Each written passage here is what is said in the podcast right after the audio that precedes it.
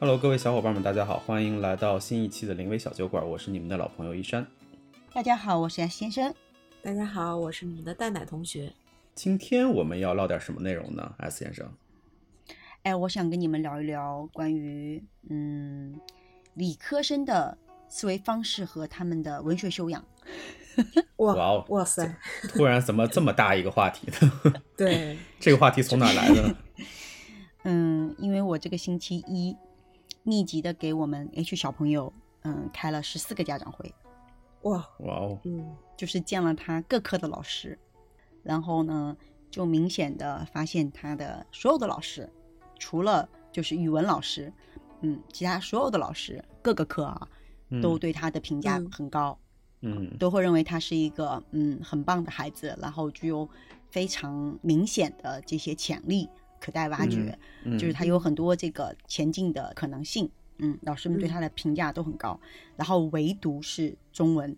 啊，他中文的这个评价简直是就是一个天一个地吧。就是中文就基本上就是弱爆了，简直了，就是就是在一个这个，呃，好像就是感觉好像中文的语言能力还是在一个开发的一个过程中，是这样一个状态。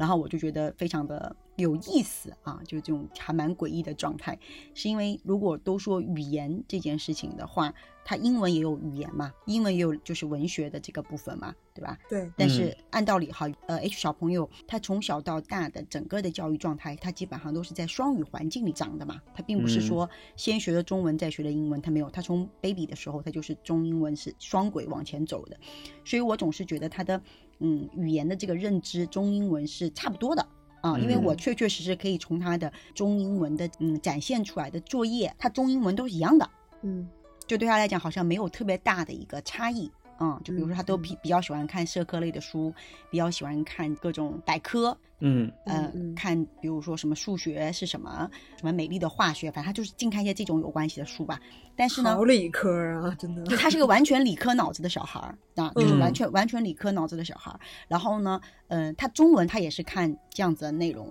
所以在我看来，我会认为他的语言能力，就中文和英文的语言能力应该是差不多的。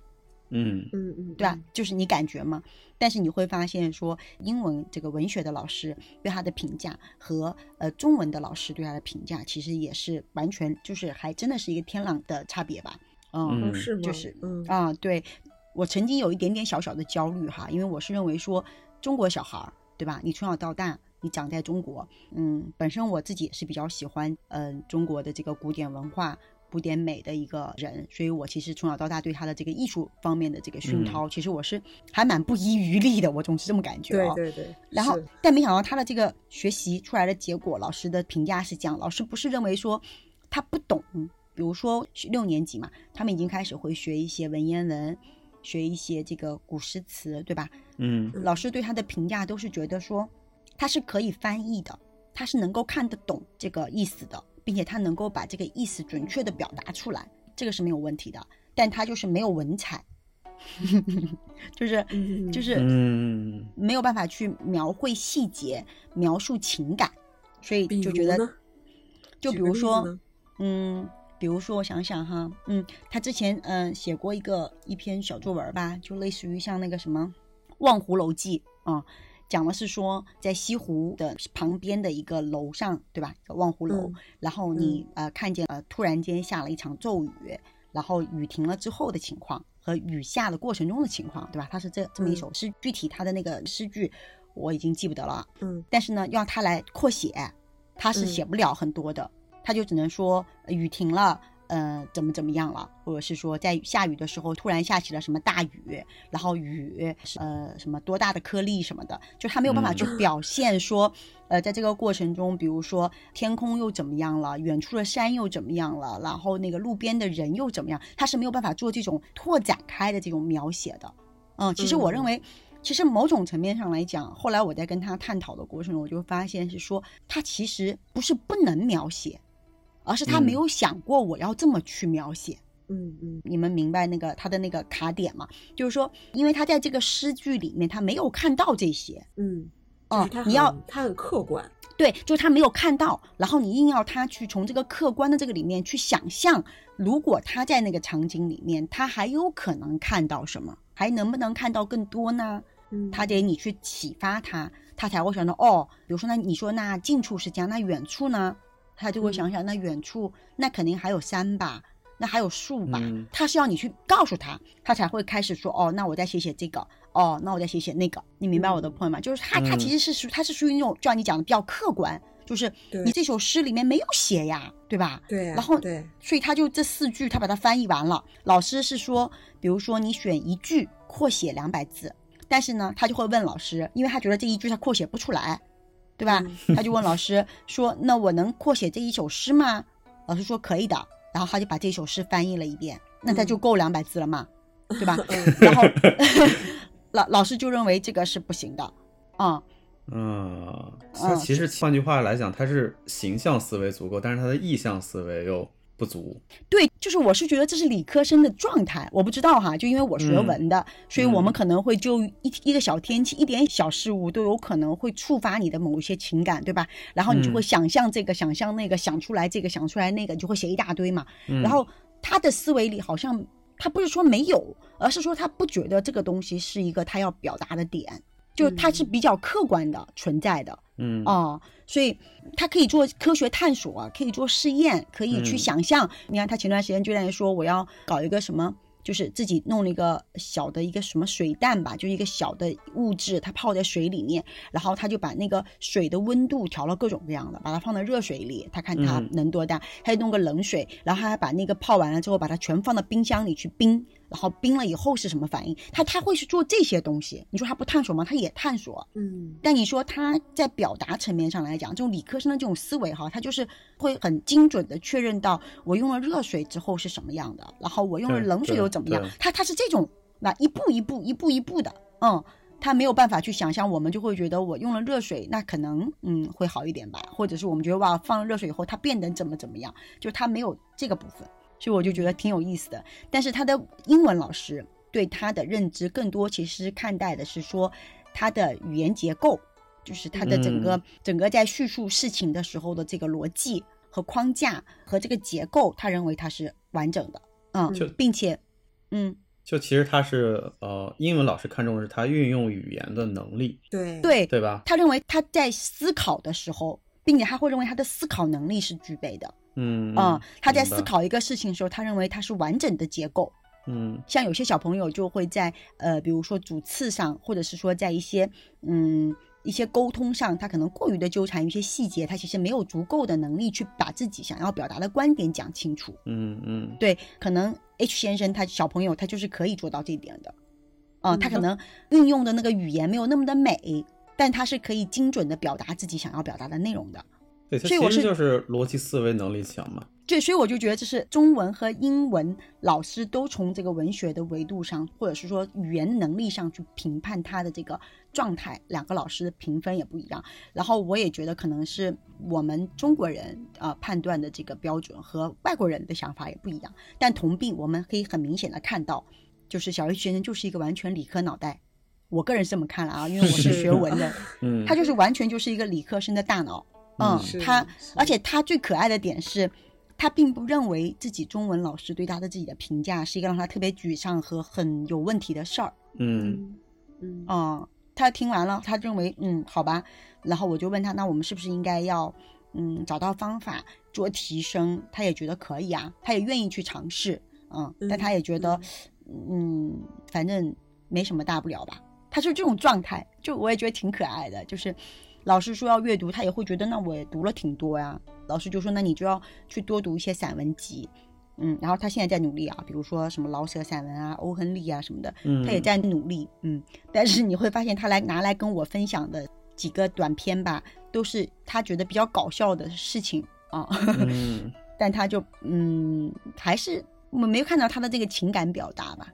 嗯，哎，他平时会看小说吗？看呢、哈利波特啊，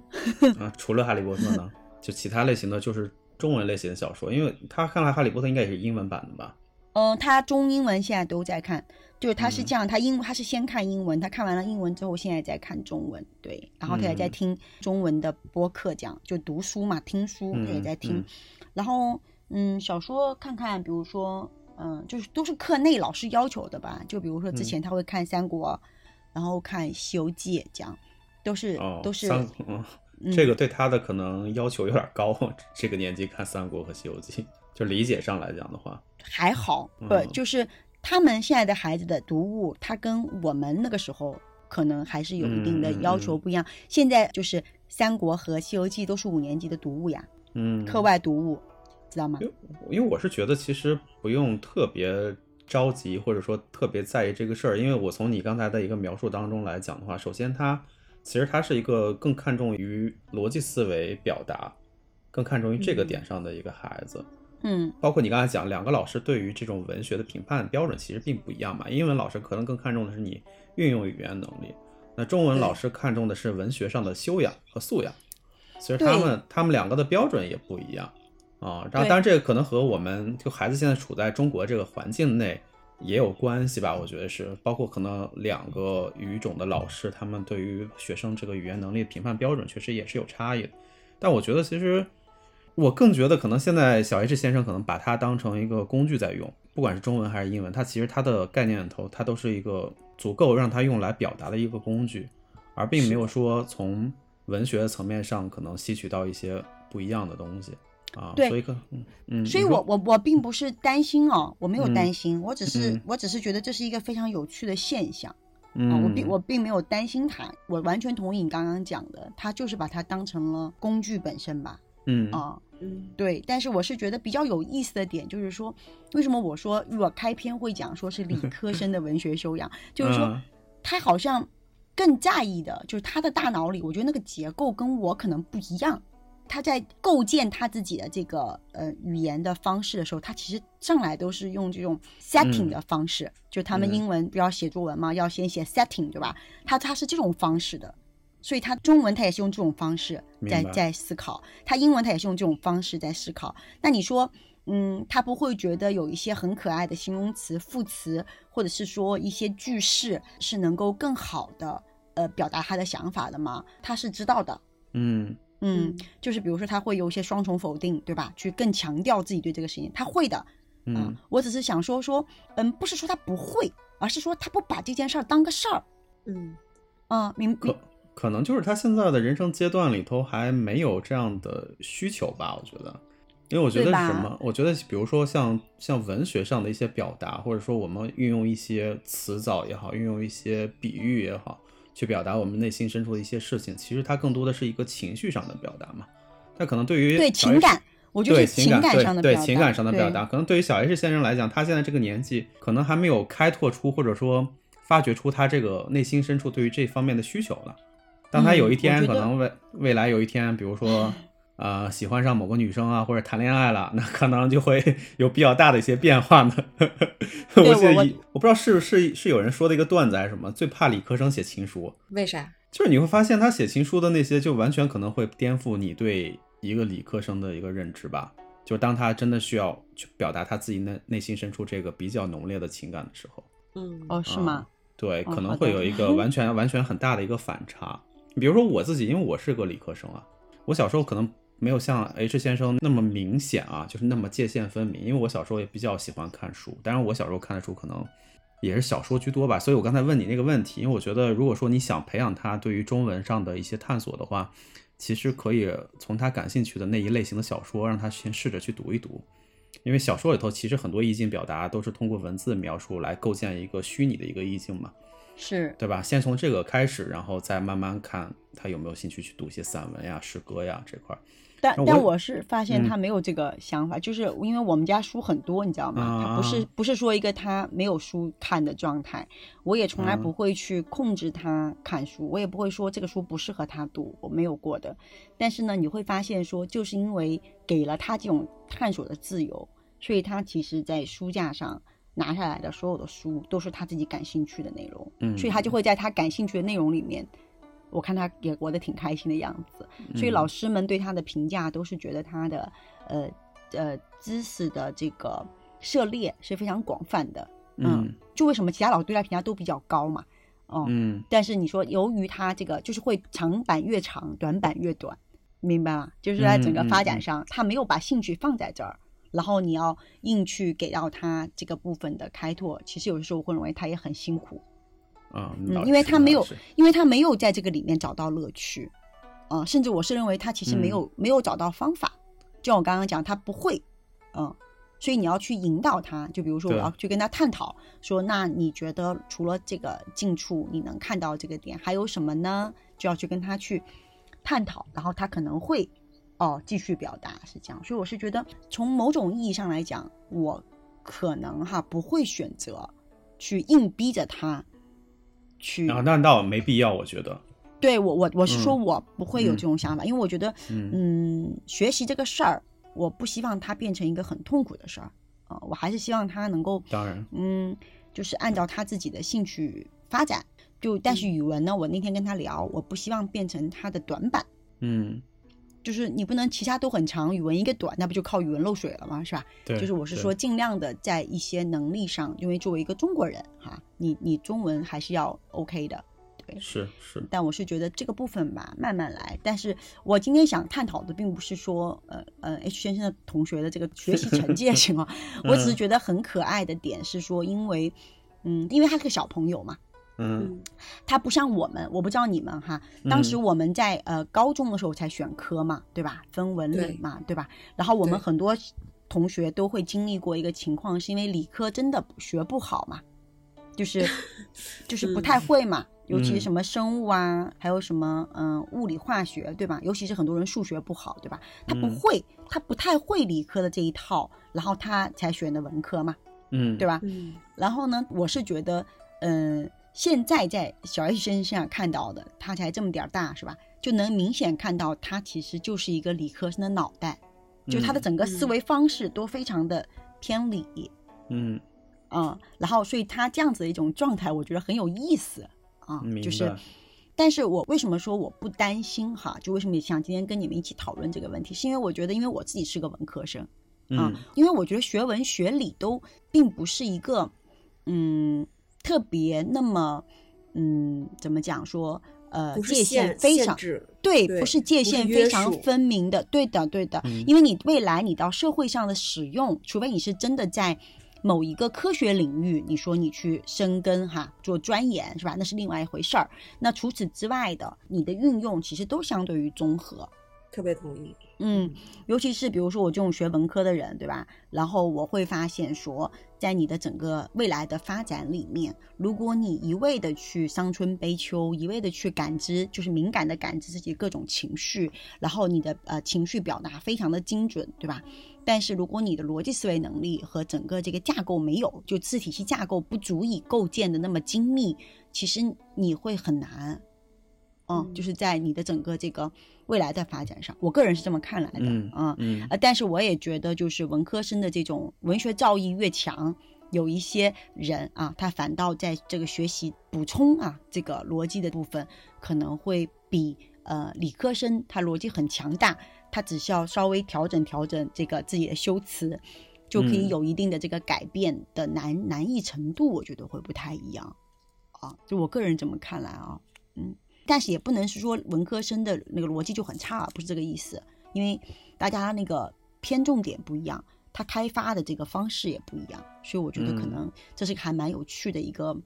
嗯，一个现象吧，哦、就是我个人是这么感觉的。虽然说我自己还是认为我的逻辑能力是比较强的哈，是因为我嗯学文的时候，我数学是我的优势啊，嗯，然后我我选文的时候，但是因为我知道戴奶同学也是文科生嘛，对吧？对，然后那个易山君是理科生，所以你看，嗯其实从很多层面上来讲，我觉得我们三个人就挺不一样的。是我不知道从这个维度上来讲，你们对吧？刚刚戴奶同学说是了，我不知道易山君有感受吗？嗯，我觉得其实我我觉得挺明显吧，就是 呃，我觉得一怎么说我觉得一山就是特别有文采的理科生，而我呢就是特别没有文采的文科生。我是其实发现有一些有趣的点啊，但是你刚才讲的，比如说就是文科生再去构建逻辑思维的难易程度和理科生再去补充文学素养难易程度哪个更更高，其实我没有特别大的一个感受，我觉得应该差不多吧。但如果说你认为说理科生构建文学素养的难度更容易一些，那我觉得可能的点在于说，很多的理科生就像刚才 H 先生一样嘛，他可能把中文或者把汉语的这些表达也当成他的一个工具在使用，所以他把它工具化的能力会更强一些。所以在这个点上来讲的话，也许理科生去拓展文学思维的这个难易程度可能会更容易一些。从我的角度上来讲，我觉得。就我身边，其实包括我在内的很多朋友，我就会发现有一个就是很有趣的一个现象吧。嗯，包括其实你们学文的也有，就是你会发现，即便我是学理的，但是我可能比较擅长某一类文科的科目。比如说我啊，我确实我从小到大我的语文成绩很好。嗯，我也没有刻意的说一定要把语文学成像文科生那么内卷的分数，那么拼的分数。但是就是其实我并没有特别在意的去学习这一门课。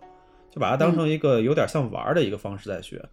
所以就反而说这门课它没有给我带来一个很大的负担和压力，所以它就成了我一个优势学科。然后我有一些同学，呃，理科的同学特别喜欢学历史的，就是你现在去跟他讨论很多很多东西，他能从历史的维度去跟你讲非常非常多的道理也好，或者非常多的一些历史经验也好，我觉得这一点是我不具备，因为我是一个上学时候比较讨厌学历史的人，因为你们也知道历史教育其实。并不是特别开放，就基本上就着历史事件来谈历史事件嘛，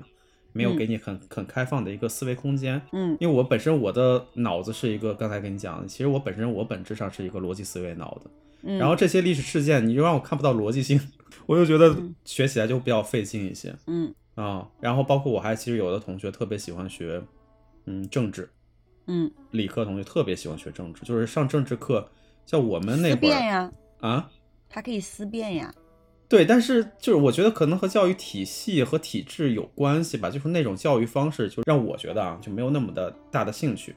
尤其理科生上政治课，政治课不属于类似于必修的课程了嘛，嗯，就是它不太影响高考分数。然后那会儿我们上政治课可能就是看看闲书啊什么的，但是他上政治课真的是全神贯注在听我们政治老师在讲，所以我就觉得。会有这样一个差异吧，包括其实你刚才蛋奶同学说他自己是学文的，那他可能语文这边的话没有想象中的那么的喜欢或者怎么样的擅长。其实我就会发现都会有这样一个特征吧，而且包括我自己去在不能叫不能叫文学啊，就是在语文这方面，在中文这方面的一些变化，其实也是分阶段的。所以我刚才跟你讲，我说哎，H 小小先生这个。也不用特着急，因为我那会儿对于文字上的敏感程度的提升，或者说我开始愿意去主动的去写一些课外的文字，就是在我们正常的考试的之外的一些文字，其实都是我从上高中开始才开始一点一点有这个意识的，所以这个可能和当时的一个人生阶段也有关系，因为可能在那个时候我开始有意识的去感受自己的情感上的一些东西啊。可能有一些无法疏解的上的情绪上或者情感上的东西，可能需要去借助一些文字来表达。当然，这些文字刚开始可能我也没有公开啊。然后可能上大学开始，我可能在 QQ 空间里头会写一些小酸文。对，然后那个时候我很多 QQ QQ 上的好友特别喜欢看我的文章，老给我评论啥的啊。但是现在看的话会觉得很幼稚啊，会觉得那个时候怎么能写这样的文字？但我就觉得很有意思。所以包括我大学毕业开始工作之后。其实都跟文科没有关系，我的工作和我的上大学的时候的这个学科都和文字没有关系，但是我就会有意识的或者是无意识的，在一些地方去写一些东西，包括我也会在纸上去写啊，有一些可能未在网络上公开的一些，我也会在纸上去写，就也会不一样吧。包括我之前可能谈恋爱，就是我也会写情书，我为啥刚才提情书这个事儿，就我也会写这种拿信纸去写这些东西。哎，其实我我理解你的意思啊。其实我刚刚我我觉得在你讲的过程中，我在思考啊，就我觉得我可能这个开题开的有点狭隘了啊，因为我觉得 我觉得它不应该是指向于说理科生还是文科生。对，我觉得可能指向性应该是说，就是你到底是一个思维什么？对，就是不不一定思维方，就是你的什么是你的强项。就每个人思考形式不一样，对，就比如说，我觉得像小 H 同学，他现在明显的他就是逻辑思维和这个就是，嗯，探索世界的这种维度，他和那个你通过情感的表达，呃，细腻的这个捕捉和一些敏感的这种感受啊，去探索世界的方式不一样。对，所以说，是的，所以他是往这个方向去的，对吧？就像你刚刚嗯一山君说的，就是你也是一个前期是比较逻辑角度的，对吧？然后嗯但是你同样发现了文字去表达自己的乐趣，所以你就会在文字这个事情上去有这个。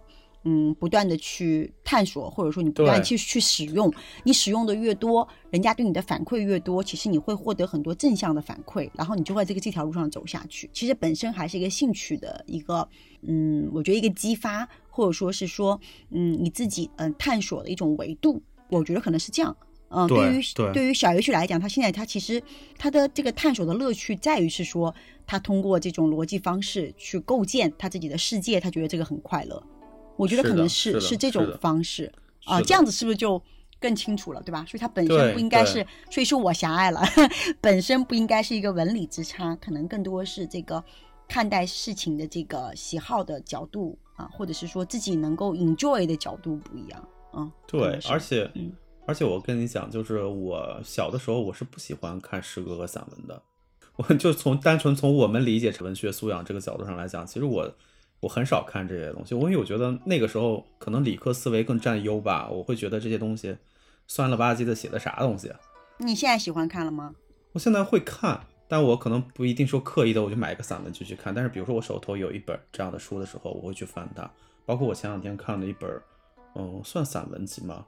啊、就但是是偏生活化的散文啊，就不是、没有那很多的那种呃意象上的描绘，但是是偏生活化的散文，我也会去读它。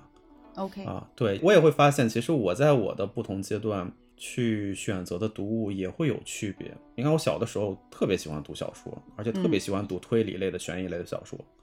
啊，这真的当时就是上瘾了。就是我刚开始读阿加莎·克里斯蒂，是当时我上高中时候前排那个女生，她是阿加莎迷，然后她就分享她的书给我，然后我们天天就在桌子下面就偷偷看小说。所以那个时候的乐趣来源于偷偷摸摸干一些事情，觉得很对刺激对对，然后 then 又看到了这么就是引人对，然后又入坑了，嘛，对，然后又入对对对对对坑了嘛，其实是这个原因嘛，嗯，对，然后后面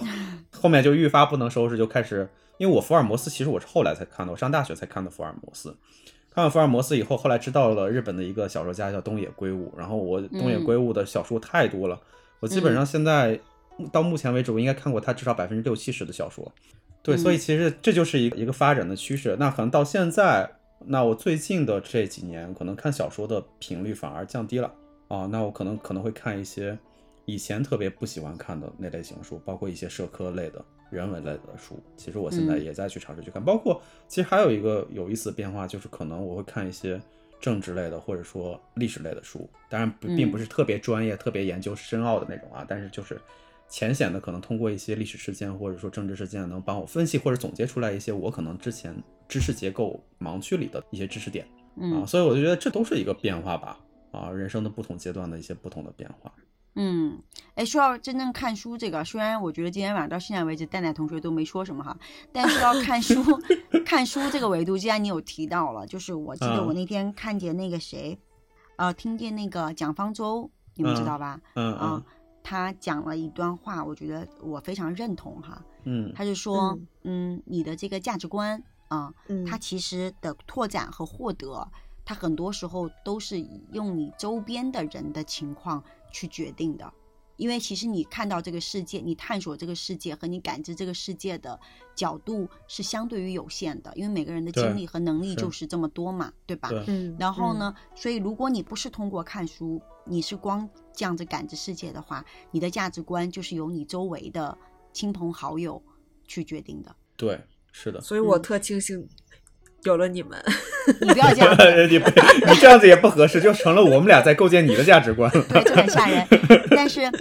但是如果你看书，你是可以通过最低的成本，呃，去看到更多的这个世界，有更多的可能性和更多的嗯层次。就是你嗯可以通过这个看书这件事情，去拓展你自己世界的边界。所以看书是一件最便宜的、性价比最高的去感知这个世界的一种方法吧。啊，嗯所以我是觉得他说的这个话，我是很认同的。嗯，所以这就是为什么我说我从来不愿意去嗯引导或者是说主导小 H 先生的世界探索啊。我觉得这是他嗯自己的方式，对，就像我曾经一度的以为他可能没有什么艺术造诣，对吗？因为我跟你们分享过，他不喜欢就是我带他去看的展啊什么的，他无感。嗯嗯但是他其实嗯在他现在这个 visual art 的课上和他的 design，还有他的的那个音乐的这个所有的课上，老师的评价都很高。甚至他的这个 visual art 老师告诉我，他觉得呃，他可能对当代艺术或者说后现代艺术的这个感知能力会超过我们很多人。嗯，嗯而是我是觉得这是一个嗯，让我挺意外的，挺挺意外的，对我也挺震惊的嗯然后我同病，其实我改变的是我自己，是我看待嗯他的角度、啊，我太狭隘了。对 我觉得我应该就不应该这么早下判断。对我觉得更应该是他按他自己的方式去往前走就好了，这样子，因为他自己的喜好和乐对趣。对嗯而且我觉得就是，比如说我们很多周围的朋友对于看书这件事儿是排斥的一个点，你们有没有想过？其实我个人认为，是因为我们小时候，比如说上语文课或者上什么课，给你一本读物或者给你一篇文章，然后会告诉你这篇文章它讲了些什么东西，就是嗯它会有个标准答案。但实际上，之前不是有一个段子嘛，就是某位作家的某篇文章进了高考题，但是嗯高考题的标准答案和他写这篇文章的这当时的想法是完全不一样的。嗯对，但是我们的教育体系可能更多的把这个孩子的这个思维局限在那儿，所以可能这部分程度也造成了很多孩子长大了以后对于书这件事儿就觉得可能乐趣就没有那么高的一个原因吧，我觉得是。我觉得不一定是书吧，我觉得很嗯多时候是应试吧。嗯就我们会把，就是我觉得我不知道蛋奶同学有没有这个同样的感受啊，就是很多时候那就是觉我呀。对，因为我小时候也经历过这么一段时间，就是我看书是为了学习，学习是为了考试，嗯，我会有这样子的挂钩，对，所以，所以我有一阵儿是没有从觉得书对我有什么帮助啊，然后呢，我对书这个东西的喜好就没有那么那么的强烈，嗯，反倒、嗯。反倒是我觉得我可能嗯二十七八、二十五六，嗯，反正就大学毕业以后应该是，然后我才逐渐逐渐开始去觉得，嗯，有一些社科类的书，它其实在帮我重新构建我的思维模式和我的这个嗯整个知识体系的，然后我才发现说哦，原来可以这样，嗯。啊然后我就开始密集的看书，就是我是觉得其实每个人可能他是需要有一个嗯一个触发点对嗯。对，啊、但你之前你没有做到这个部分的时候，其实好像是不太能够体会得到看书这件事情所带来的一个呃给你的价值或者是变化。对，我觉得好像是没有啊、但是靠外界去逼迫，我觉得基本上是不会实现的吧，嗯嗯，特别同意。对吧，蛋蛋同学？你刚刚说是你啊？对你今天晚上讲讲话呀，都到这个点了。我一个不是，咱们今天的这个题目不是讲这个理科生跟文科生的思维逻辑嘛？然后的话，怎么就开始从这个建议我多看书开始，就开始聊读书了呢？所以我就一直没有切进去，就是我就是我不知道是该以检讨我自己作为出发点去聊的话，还是说该以探讨说是一个什么样的思维逻辑去聊。所以我一直在找寻定位，对吧？找找寻找寻这个话头从哪里接是吧？对对对，其实其实我刚刚前面讲了，我觉得其实是我开题狭隘了。就我本质上来讲，我觉得呃不存在文理之差哈，我觉得可能还是大家习惯性的一个方式，嗯，就是明白当然，我觉得你可能也可以谈一谈，就是你的一些变化吧，或者是你的一些感受吧。对，嗯嗯嗯嗯，我嗯觉得我就是标准，就是应试下的产物。然嗯后的话就是呃呃，只要是跟应试相关的，那书都会往烂了读。然后的话，真是说考完了之后的话，就真的就是再也不愿意碰书。我觉得我对书的这个第二春完全归功于两位 的不的不断的打压、督促以及帮助下。才开始的，对，因为的话就是其实，呃，我在高中的时候是学文嘛，但是虽然嗯。是学文，但是其实我是一个理性偏理科生思维的人，嗯。就是刚才阿先生在选这个题的时候，其实我一直在想，比如说是文是理，那我觉得我可能相对是一个综合题，因为嗯。我两边都有一个特别明确的短板啊、嗯文科这边的短板是语文，嗯，理科这边的短板是物理，是因为哦。物理实在是太短了，所以就被被被迫选择了文。对 物理实在太短了，太可爱了。对，然后的话就是干嘛敢这么说呢？是因为毕竟我也是高考数学考了一百四十八的人，嗯，对我我也是数学不错的人，嗯，对对，然后的话就是，虽然这个时候你们就会心里想的就是，哎呀，这个北京卷有多么多么的简单，但是我的分儿应应该还是可以排到不不不不不，我我想的是说你们文科数学多么多么简单，不是说北京卷儿不是哦，你错了哦，数学卷、文理是统一卷啊。啊，不是统一卷啊，不是不是不是不是是统一卷，哦，那对对对数学文理是那好的分开的。那我们又有了这个年龄的差异，好吗？然后在我参加高考的时候，语文、数学和英文、文理是统卷。一张卷，因为我是考五门的嘛，三加二，那三门是嗯一样的，另外两门我们是历史加政治，呃，理科是呃呃物理和化学，我们没有综合，嗯，所以我们其实是那三门是完全一样的试卷，然后我也是考了一百四十多分的数学，天好，呐，嗯 嗯，那很厉害了。对的，要再要进一步证明，就是我是数学好的文科生。对对对对对，是是是是是。然后的话就是，所以说，嗯、其实对于我来讲，就是相对占优势的，可能就是地理、数学跟英语了。所以的话，就是其实，在思维上的话，我更偏理，嗯就是更偏逻辑导向型，而不是嗯说这种情感导向型。明白。然后的话呢，就是恰恰相反哈，我家老李的话呢，他是学物理的，但嗯是呢，其实他是就是跟依山君一样，是一个非常有才情的，呃，我认为是一个偏文科生思维的一个男孩儿，对。嗯，然后的话就是，其实我们家是相反的，就是经常是我来精打细算去跟他讲一些，哎，就是在什么什么什么情况下会怎么怎么样，去聊一些非常客观的事情。嗯然后的话呢，也经常是他来给。甭管是我家孩子也好啊，还是跟我这儿啊，就动不动就秀一些诗啊，秀秀秀一些文学作品呐、对吧？然后的话，包含就是说，呃我们在上个星期遛弯儿的时候，都还在跟我讲呢，说啊，这个宋朝的历史啊，那个 宋朝原来有多么的伟大，然后当时的基业有多么的庞大，嗯哒哒哒哒哒，就跟我讲了，基本上讲了一个多小时吧，啊就是棒对，就是我的遛弯儿，基本上就上了一节宋朝的历史课，这样。哎，其实其实 我不知道你们什么感觉，其实我反倒觉得这种理科生能够谈论这些类型的内容，我觉得是一件挺浪漫的事情。就我个人这么认为啊，可能是我又带了什么莫名其妙的滤镜啊，反正我就觉得，我就觉得这样很好啊，特别可爱，我觉得真的特别可爱。嗯，嗯，是，就是当嗯我承认大家的优秀的时候，我也觉得这样挺好的。对，虚心接纳。对呀、多可爱，多好，是吧？对对，然后的话那，我就会觉得就是说，呃，在最开始讲的，就是包括呃小 H 先生的这种、嗯种思维逻辑的表达那，我就会觉得就是说，其实理科生他们在做事情的时候，其实更多的就是一个理性思维为主嗯导。嗯对，嗯比如说我干这件事情是不是谁在哪儿做什么，嗯目的效果，对吧？我们是有对，甭管是一个结果还是一个结论导向，其实它是非常客观的啊。是的然后，嗯然后相反就是偏文科，或者说就是说偏这种以情感作为主导的这么一个思考方式呢，就会很浪漫。然后的话，就是往不太好的点，就是会略有一些多愁善感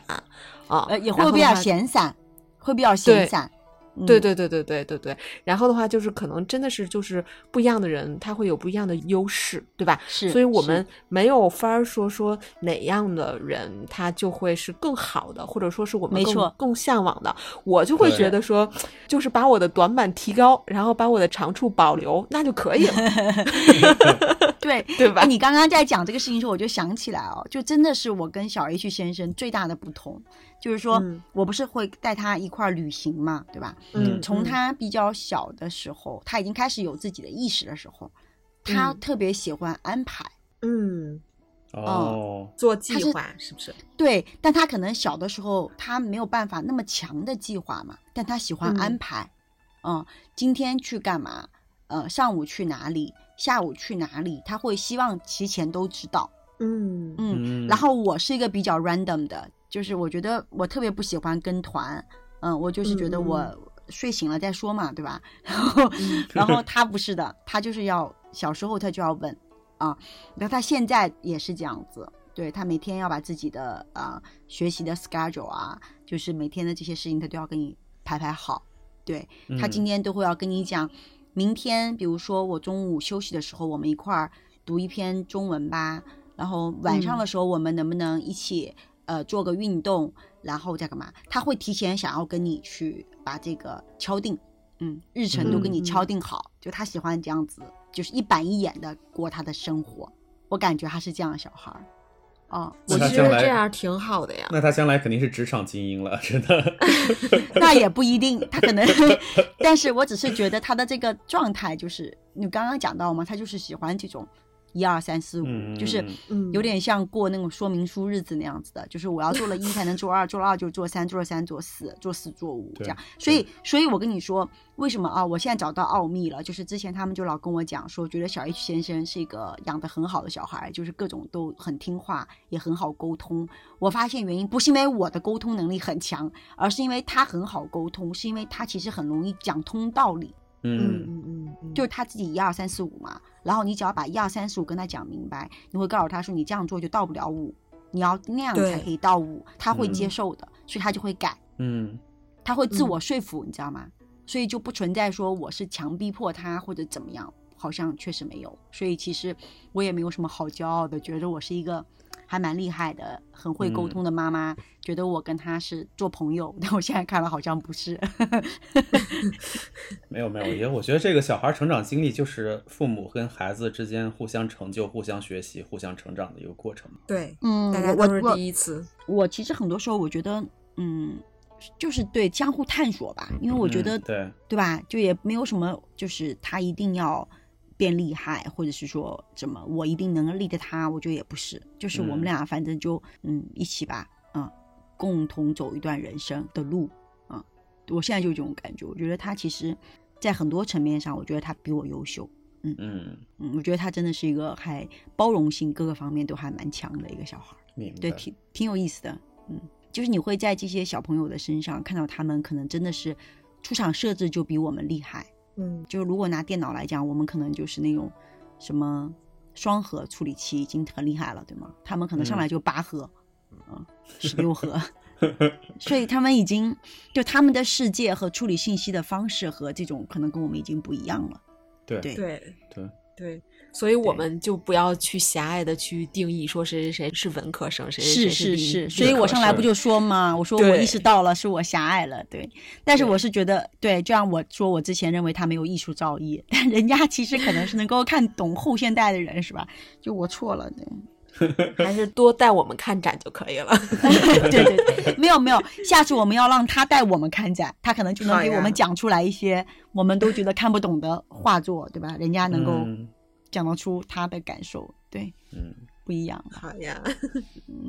好了，嗯，那我觉得今天反正这个话题我们其实聊的还蛮分散的啊，就是 发散，蛮蛮发散的，应该这么讲。其实我刚才刚才有一突然有一个点，其实我觉得你们刚开始可能会觉得理科生学文科怎么怎么怎么怎么样，我反倒觉得是说什么啊？我觉得其实理科是有它的局限性的，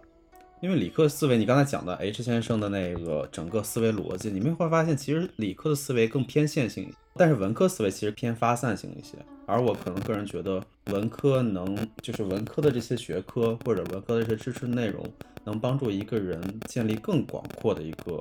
知识体系和空间。我觉得这个是文科的一个独有的一个优势，所以其实也没必要说特别纠结这个文科理科哪方面擅长这个点。嗯，对，没有学。对对对，其实我今天想主要表达的意思，并不是说谁会更容易，嗯啊我想表达的意思是说，其实不管你从哪个方向去探索这个世界，它其实都不能够缺少二者缺一不可。对，因为如果你一味的探讨你的情感感受，对吧？其实你也容易局限，就是你会嗯陷到自己的一个小自我或者小世界里。其实你看不到一个更广阔、更更广袤的世界和呃外在的宇宙和周围的一切，对吧？嗯然后呢，但是如果你又没有那个逻辑的一个指引，或者是说一个知识体系和架构，你又容易跑偏。嗯啊，或者说你完全在这个自己的架构里，其实你也容易就是把自己过乏味了对，啊嗯啊，是吧？所以我是觉得这些东西它其实是一个应该是要综合起来的，不管文科的出身，对吧？你也是要有这个知识体系和逻辑结构，你才能够把你自己表达的更清楚，你才能够看得更多，对吧？理科生你如果天天去做实验，一二三四五，对吗？你也很嗯 boring，、对吗？你要让你的人生就像比如刚刚蛋奶同学说老李一样，对吧？他嗯他是一个学物理的，其实我觉得学物理也很棒，但他又有自己的爱好，他可以去研究历史，他可以去讲古诗词，对吧？他有很多陶冶自己情操的部分，他就把自己的日子过得比较有意思。还会说相声呢，还会说相声，对、啊，他就他他就很有情趣嘛，这个这样子的人生就过得很有情调，很有情趣，对对，就是一加一，一加一会大于二的一个效果。对啊，就不 boring 嘛，对吧？你像一山同学写小酸文，对吧？大家也不停的在我们公众号上看到他的小酸文，对吧？虽然被我们强烈禁止，之前控制了他写小酸文的这个排班哈。然后，但现在会逐渐放开，让他去多尝试，多放飞自我，就是 就是不一样吧？啊，我觉得感受不一样，对，对，嗯，好了，那我们那我们今天这个话题就先聊到这儿了。好的呀，好了，那各位听众，如果你有任何想要跟我们分享的呢，也欢迎大家在评论区给我们留言。对呀、那就是如果是一个喜欢看文学作品的同学，也要增加一些社科类的读物啊。喜天天只看社科的同学，也要去读一读散文，好吗？啊，S 先生给我们提要求了。对的，对的，大家 好了，大家可以拓展一下自己的这个嗯获取的知识或者是获取内容的方面，好吗？嗯，拓展一下自己的知识体系边界吧，我觉得这个还是一件蛮有意思的一件事。知识体系边界就好大了嘛，就先 拓展一下你的桌上的书吧，好不好？好嘞，好嘞，好嘞，好嘞换一种类型，嗯，好，好，那我们今天就聊到这儿了，那我们下一期的临危小酒馆再见喽。好喽，晚安。好，拜拜。拜拜。